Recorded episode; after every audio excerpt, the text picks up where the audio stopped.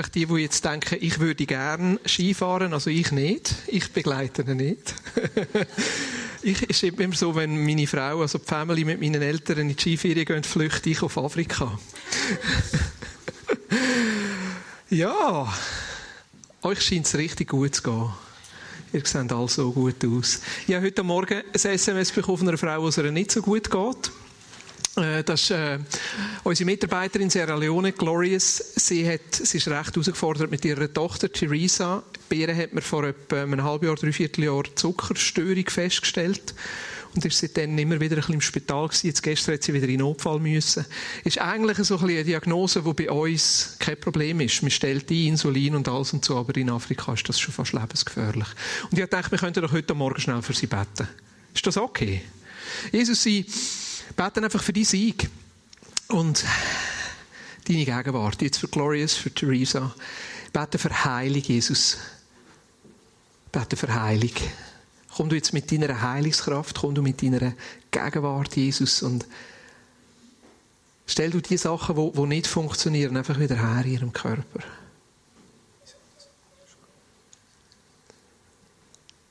Jesus, dort, wo wir nicht können helfen und dort, wo wir keine Lösung kennen, dort bist du da. Ich bete, dass du jetzt einfach nöch bist. Dass du der Theresa nöch bist, der Glorious nöch bist. Dass du neue Hoffnung und neue Mut schenkst. In deinem Namen Jesus. Amen.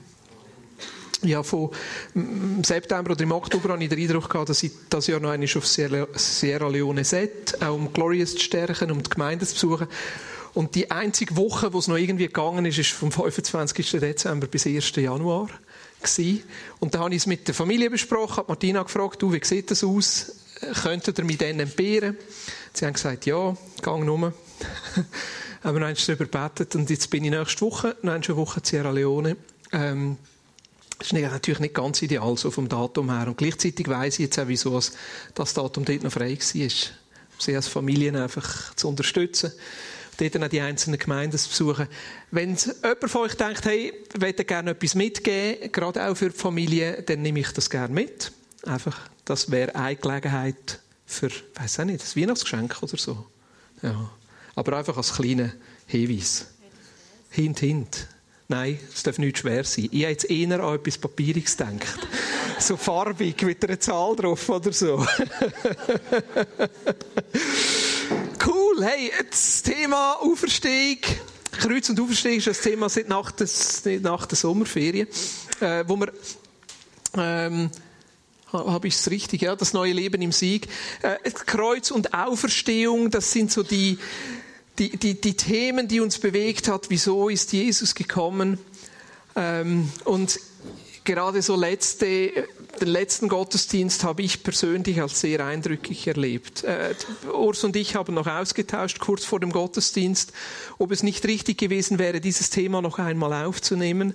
Äh, gerade auch, weil wir gespürt haben, wie, wie, wie Jesus einfach neu mit seiner Gegenwart kommen möchte. So die Hauptaussage für mich selber in der letzten Predigt war eigentlich, wenn wir Gottes Gegenwart wahrnehmen wollen, müssten wir auch zuerst wieder lernen, uns selber wahrzunehmen zur Ruhe zu kommen, zu spüren, was in unserem Leben abgeht und was er in unserem Leben tun möchte. Wir haben eine ganz, ganz tolle neue Webseite. Wart ihr schon drauf? Hey, Mattu. Top. Und die Podcasts sind dort auch drauf.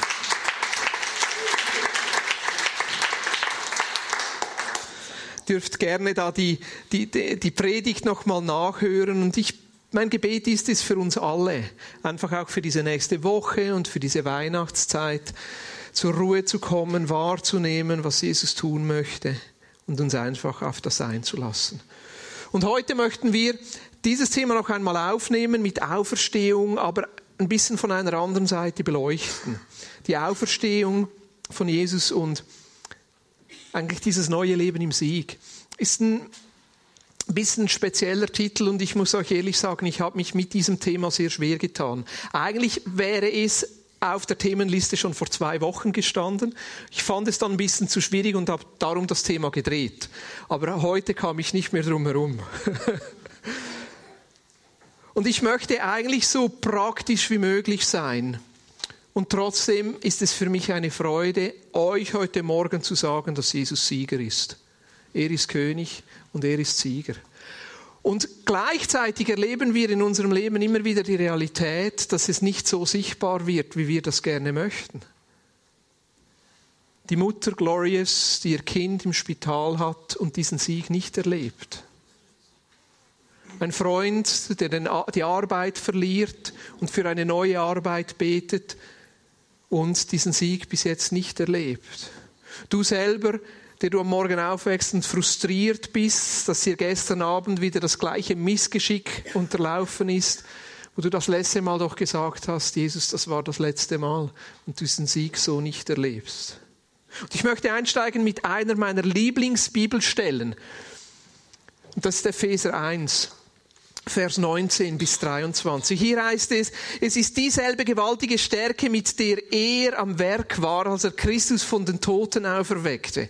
Und er meint Gott. Es ist dieselbe gewaltige Stärke, mit der Gott am Werk war, als er Christus von den Toten auferweckte und ihm in der himmlischen Welt den Ehrenplatz an seiner rechten Seite gab. Damit steht Christus jetzt hoch über allen Mächten und Gewalten, hoch über allem, was Autorität besitzt und Einfluss ausübt. Er herrscht über alles. Er herrscht über alles, was Rang und Namen hat. Nicht nur in dieser Welt, sondern auch in der zukünftigen. Ja, Gott hat ihm alles unter die Füße gelegt und er hat ihn den Herrscher über das ganze Universum zum Haupt der Gemeinde gemacht. Sie ist sein Leib und er lebt in ihr mit seiner ganzen Fülle. Er, der alles und alle mit seiner Gegenwart erfüllt. Wie könnten wir diese drei Verse zusammenfassen? Jesus ist König und Jesus ist Sieger. Das ist die Botschaft, die wir haben. Jesus ist König und Jesus ist Sieger. Und Jesus hat oder Gott hat diesen Sieg wie sichtbar gemacht oder den Beweis dafür gebracht, als er Christus von den Toten auferweckte. Der Tod ist das Finale in unserem Leben. Der Tod ist so wie die endgültige Kraft. Der Tod ist eigentlich das, was uns alle verbindet. Egal wo jemand aufwächst, welche Kultur er trägt, welchen Glauben er hat, egal wie viel Geld er auf dem Bankkonto hat, welches Auto er fährt, welche Lieblingsspeisen er hat, am Ende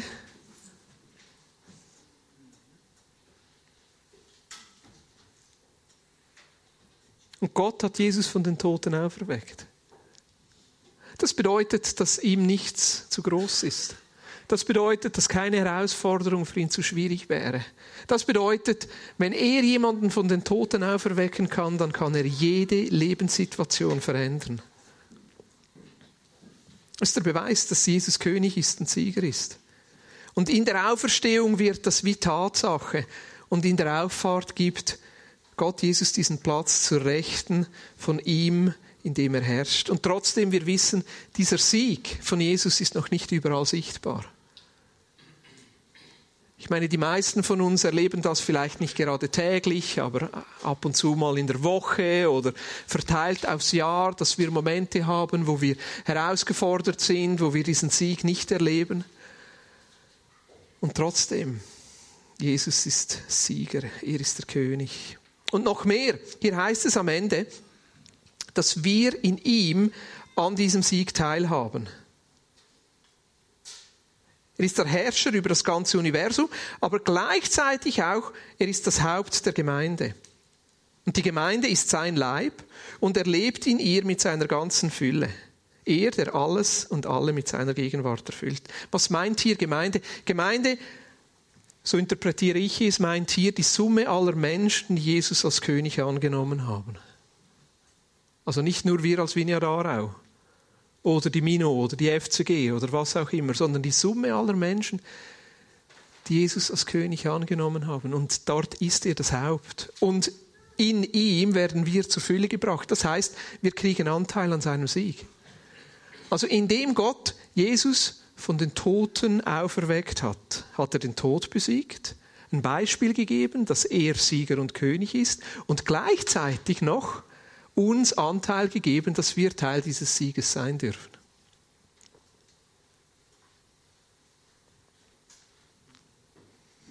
Eine Bibelstelle dazu, dann später im Timotheus, hier heißt es im Teil 2. Timotheus 2, dies ist ein wahres Wort. Wenn wir mit ihm sterben, werden wir auch mit ihm leben. Wenn wir mit ihm leiden, werden wir mit ihm herrschen. Wenn wir ihn verleugnen, wird auch er uns verleugnen. Wenn wir untreu sind, bleibt er treu, denn er kann sich selbst nicht verleugnen.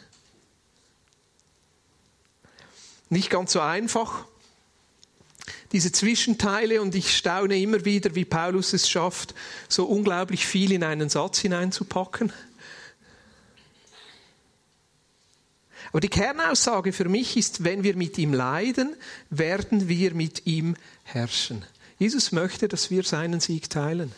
Jesus möchte, dass wir ein Leben führen, wo wir diesen Sieg in unserem Leben sichtbar machen. Jesus möchte, dass wir ein Leben führen, wo dieser Sieg von Jesus in unserem Umfeld sichtbar wird. Jetzt, ich weiß nicht, was das jetzt für Bilder in dir hervorruft. Herrschen, da stelle ich mir eigentlich etwas darunter vor, das nicht gerade positiv ist.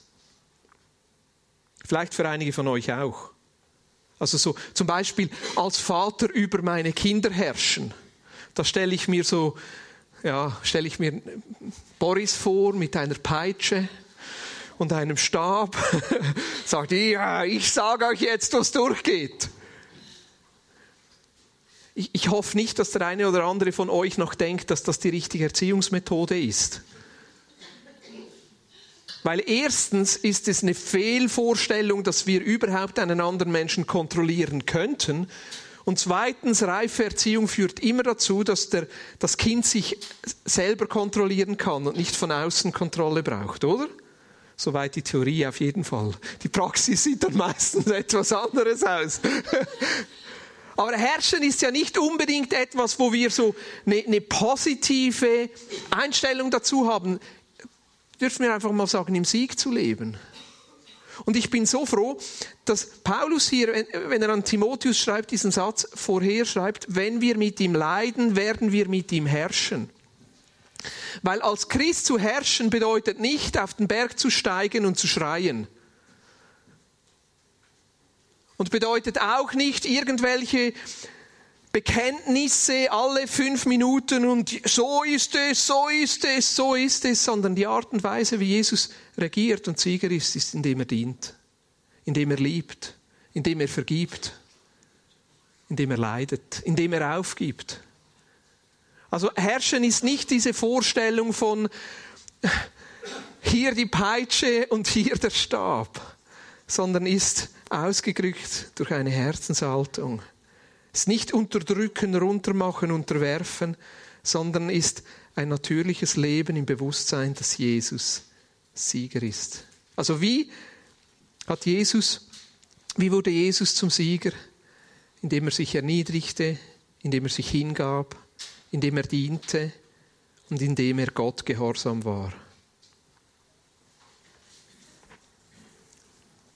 Was bedeutet es also für uns als Menschen, im Sieg zu leben, in dieser Tatsache zu leben, dass Jesus Sieger ist. Als Sieger zu leben bedeutet ja eigentlich, wenn wir mal das Umgekehrte sagen, nicht Opfer zu sein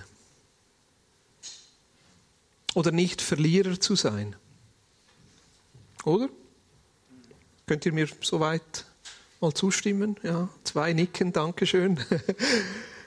Jetzt, was ist das Gegenteil von einem Opfer? Nicht Täter, nein.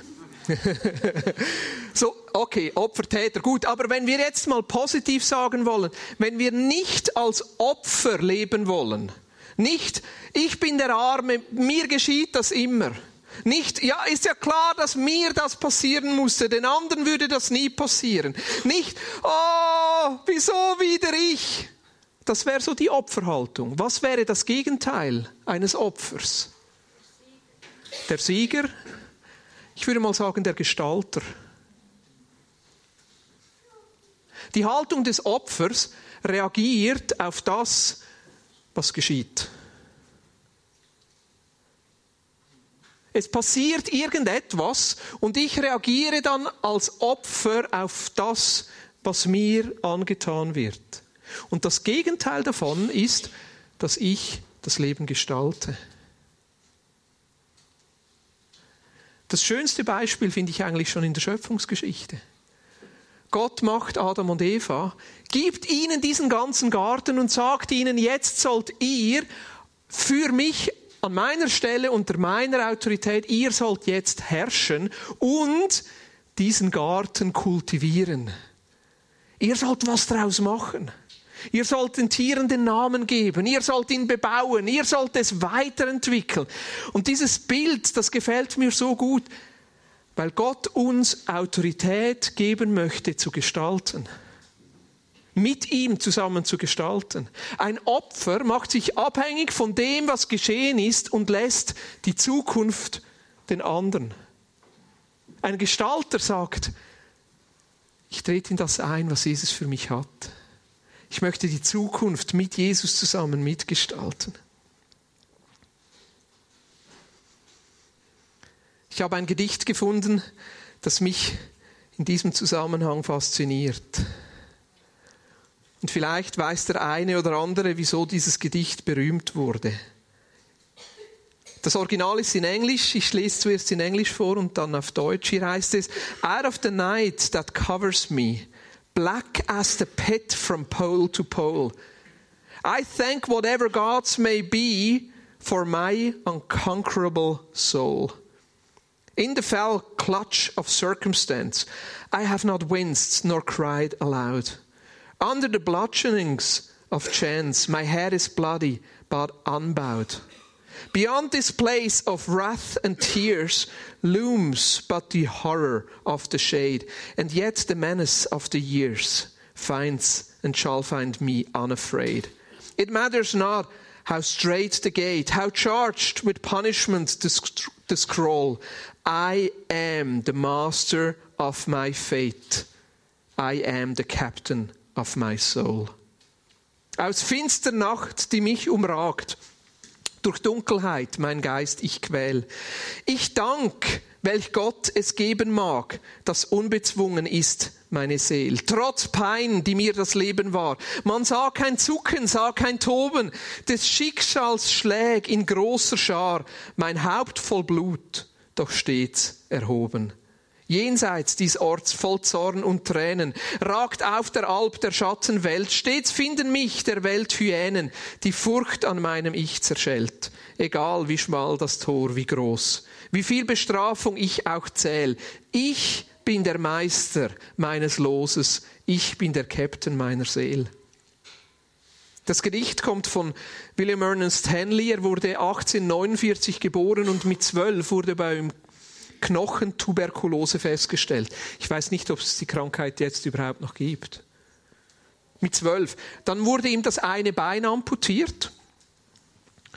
Und mit 24 sagte der Doktor, jetzt ist es so schlimm, dass wir auch noch das andere Bein amputieren müssen.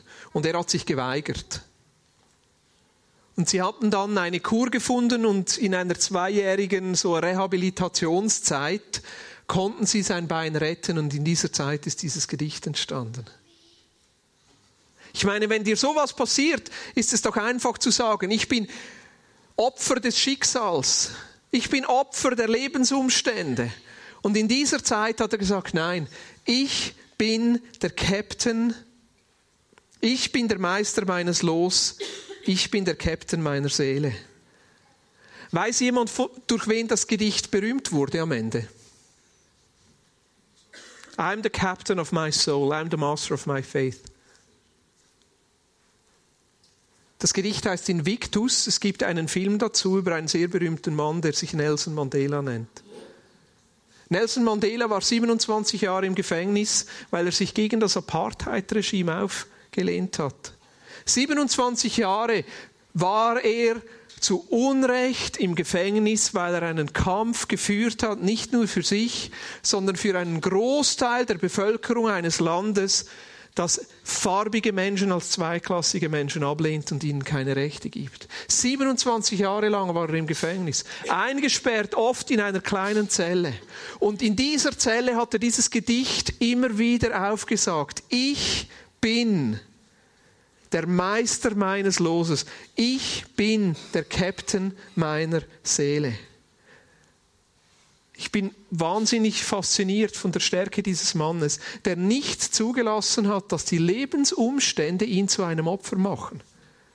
Der sich innerlich entschieden hat und gesagt, egal wie groß meine Freiheit ist, die Freiheit, die mir bleibt, die benutze ich, um richtig zu reagieren. Egal, was das Leben mir antut, ich möchte richtig reagieren.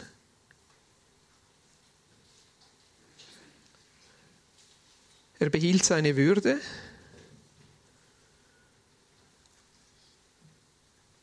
Und er behielt sich die Fähigkeit, den Menschen, die ihm das angetan haben, zu vergeben. Und als dann das Apartheid-Regime aufgelöst wurde, war er der erste schwarze Präsident. Und er war fähig, zur Versöhnung des Landes beizutragen. Ich meine, die natürliche Reaktion ist doch zurückzuschlagen. Die natürliche Reaktion ist doch, sich zu rächen. Die natürliche Reaktion ist es doch, allen jetzt zu zeigen, wie ungerecht er behandelt wurde. Oder? Das wäre doch die natürliche Reaktion. Die natürliche Reaktion wäre Vergeltung, Wiedergutmachung.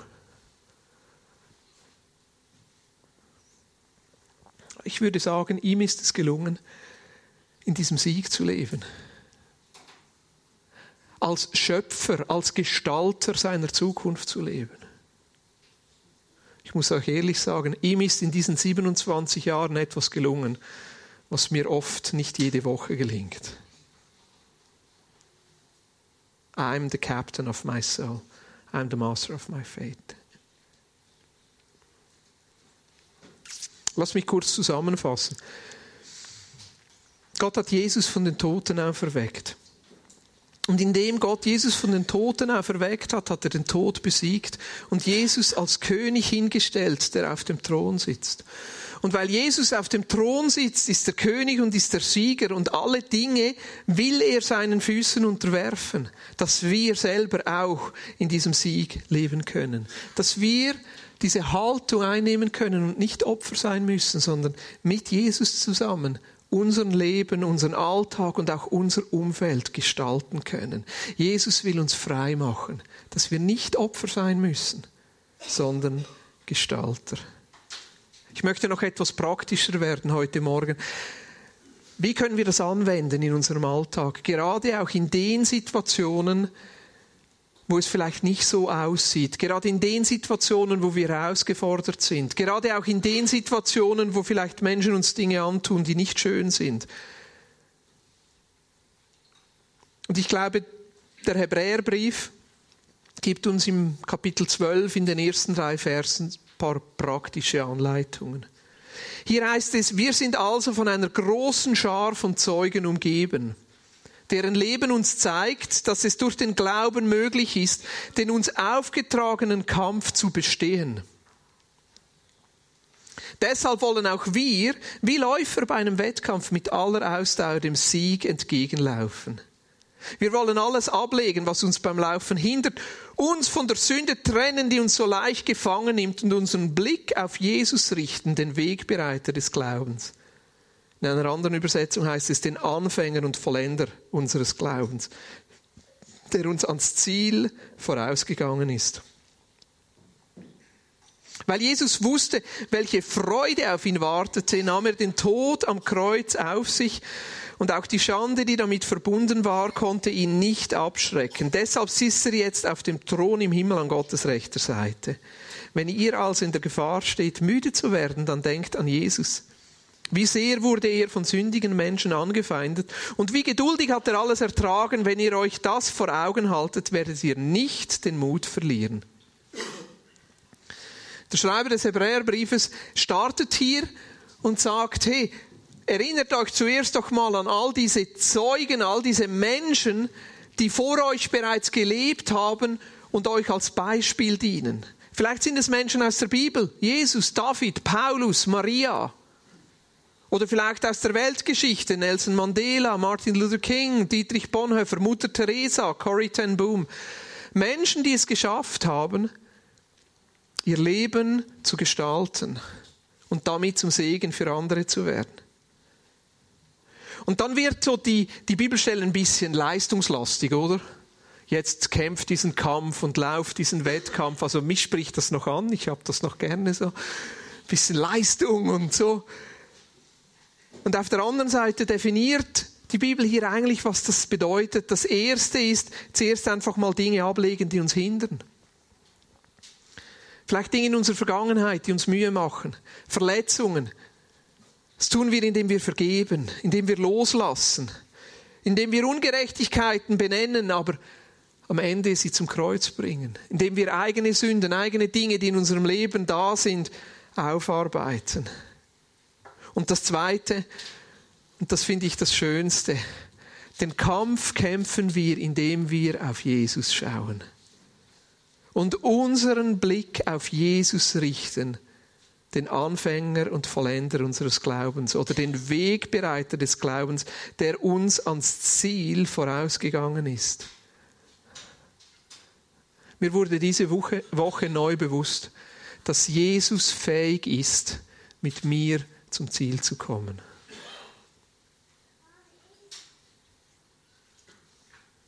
Jesus schafft es mit mir und er schafft es auch mit dir. Jesus schafft es. Oh. Das ist toll, oder? Jesus schafft es. Wenn wir unseren Blick auf Jesus richten, dann blicken wir mal weg von uns selber, weg von unseren Umständen, weg von dem, was unsere Möglichkeiten sind, weg von dem, wie wir uns fühlen, weg von dem, was wir jetzt gerne machen oder zurückschlagen müssen. Wir blicken auf den, der uns zum Ziel vorausgegangen ist und fähig ist, uns selber dorthin zu bringen. Blicken auf Jesus. Auf Jesus, der König ist auf Jesus, der Sieger ist, auf Jesus, der mein Leben in seiner Hand hält, auf Jesus, der mich befähigt, meine Zukunft mit ihm zusammen zu gestalten. Nimm jetzt mal einfach eine Lebenssituation, in der du im Moment herausgefordert bist und vielleicht relativ wenig von diesem Sieg von Jesus siehst. Vielleicht ist es ein persönlicher Bereich, wo du frustriert bist, weil dir immer wieder das gleiche Missgeschick passiert. Ein persönlicher Bereich, wo du vielleicht mit negativen Seiten von deinem Charakter oder deiner Persönlichkeit konfrontiert bist oder andere Dinge, die das sogar sagen. Vielleicht ist ein persönlicher Bereich, wo du das Gefühl hast, ich genüge nicht, ich bin nicht gut genug für andere Menschen oder für die Aufgabe, die du tun müsstest. Vielleicht ist es dort, wo du sagst, ja, eigentlich fühle ich mich da ein bisschen niedergeschlagen, herausgefordert oder sogar in der Niederlage. Vielleicht ist dort, wo du wünschst, dass Jesus sichtbar wird, auf einer Ebene in der Beziehung zu anderen Menschen. Fühlst dich vielleicht ungerecht behandelt. Oder du fühlst dich verletzt. Oder du spürst, wie jemand anders sich von dir verletzt oder ungerecht behandelt fühlt und du möchtest es gerne gut machen und weißt nicht wie. Das könnte auch so eine Ebene sein, wo du herausgefordert bist. Oder vielleicht ist die Herausforderung in deinem Umfeld. Du suchst nach einem Job und es funktioniert einfach nicht so, wie du möchtest. Oder Streit in der Nachbarschaft. Oder bist du unter Druck an dem Ort, wo du stehst. Oder es könnten verschiedene Dinge sein. Du weißt es besser, oder? Hast du einen Bereich? Ganz konkret, wähle einen aus. Ja? Nein? Wer noch nicht? Wer braucht noch Zeit? Wähl einfach mal einen Bereich aus. Einen Bereich, in dem du möchtest, dass der Sieg von Jesus sichtbar wird. Und jetzt das Zweite. Versuche, einen Bereich zu finden, in deinem Leben, wo du bereits den Sieg von Jesus siehst oder erlebt hast. Vielleicht möchtest du sehen, wie der Sieg von Jesus realer wird im Punkto Gesundheit, dann erinnere dich an eine Geschichte, wo du Gesundheit erlebt hast. Vielleicht ist es ein Bereich in deinem Leben, wo du gerne Jesus Sieg erleben möchtest, im Bereich von Versöhnung mit einem anderen Menschen. Dann erinnere dich an eine Geschichte, wo Jesus diese Versöhnung geschenkt hat.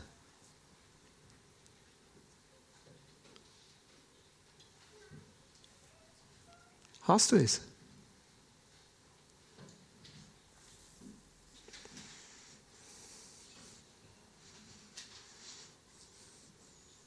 Auch wenn du in einem Bereich den Sieg von Jesus nicht erlebst, heißt es nicht, dass er nicht Sieger ist. Und uns an Dinge zu erinnern, wo wir Jesus schon als Sieger erlebt hat, ermutigt uns auch in diesem Bereich dann Jesus als Sieger zu sehen. Können wir noch einen Schritt weitergehen? Ja? Ist gut? Bist du noch dabei? Gut. Jetzt, wie sieht dieser Bereich aus? wo du den Sieg von Jesus noch nicht erlebst, wenn Jesus Sieger ist? Was würde sich verändern? Wie würdest du dich fühlen?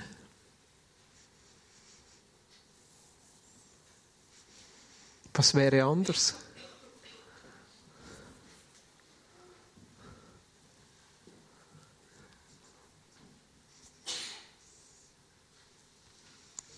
Wie sieht der Sieg von Jesus in dieser Situation aus? Nicht dein Sieg, sondern sein Sieg.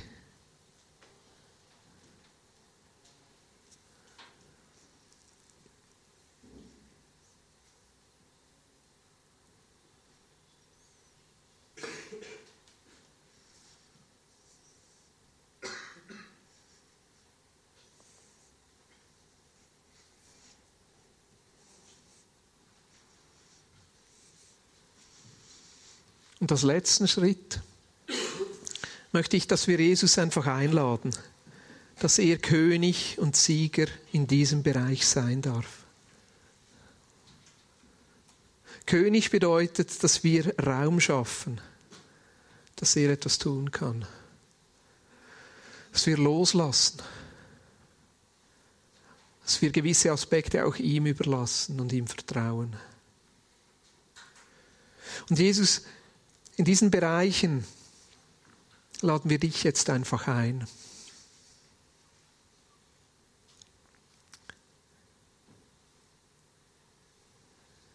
Jesus, wir laden dich ein. Diese Herausforderungen, die Ungerechtigkeit, die Niederlage, die Ablehnung, diese unguten Gefühle. Wir legen sie unter deine Füße, Jesus.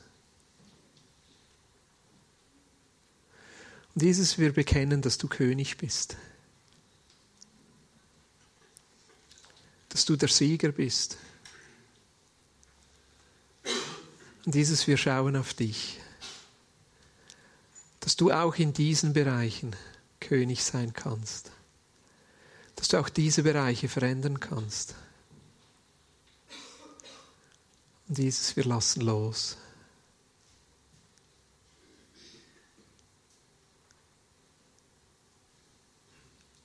Jesus, wir laden dich ein mit deiner Gegenwart, dass du kommen kannst. Nimm Raum ein.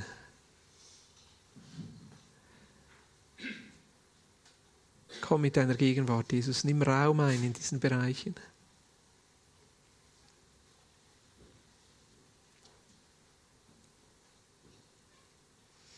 Und Jesus, du bist der, der Dinge anfängt und du bist der, der Dinge zu Ende bringt. Du bist der Anfänger und Vollender. Wir schauen auf dich, Jesus.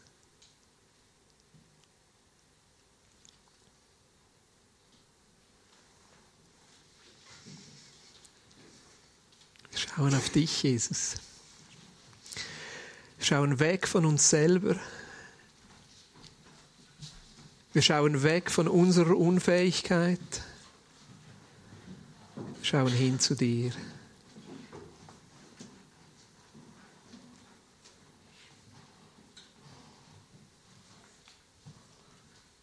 Jesus, wir überlassen es dir.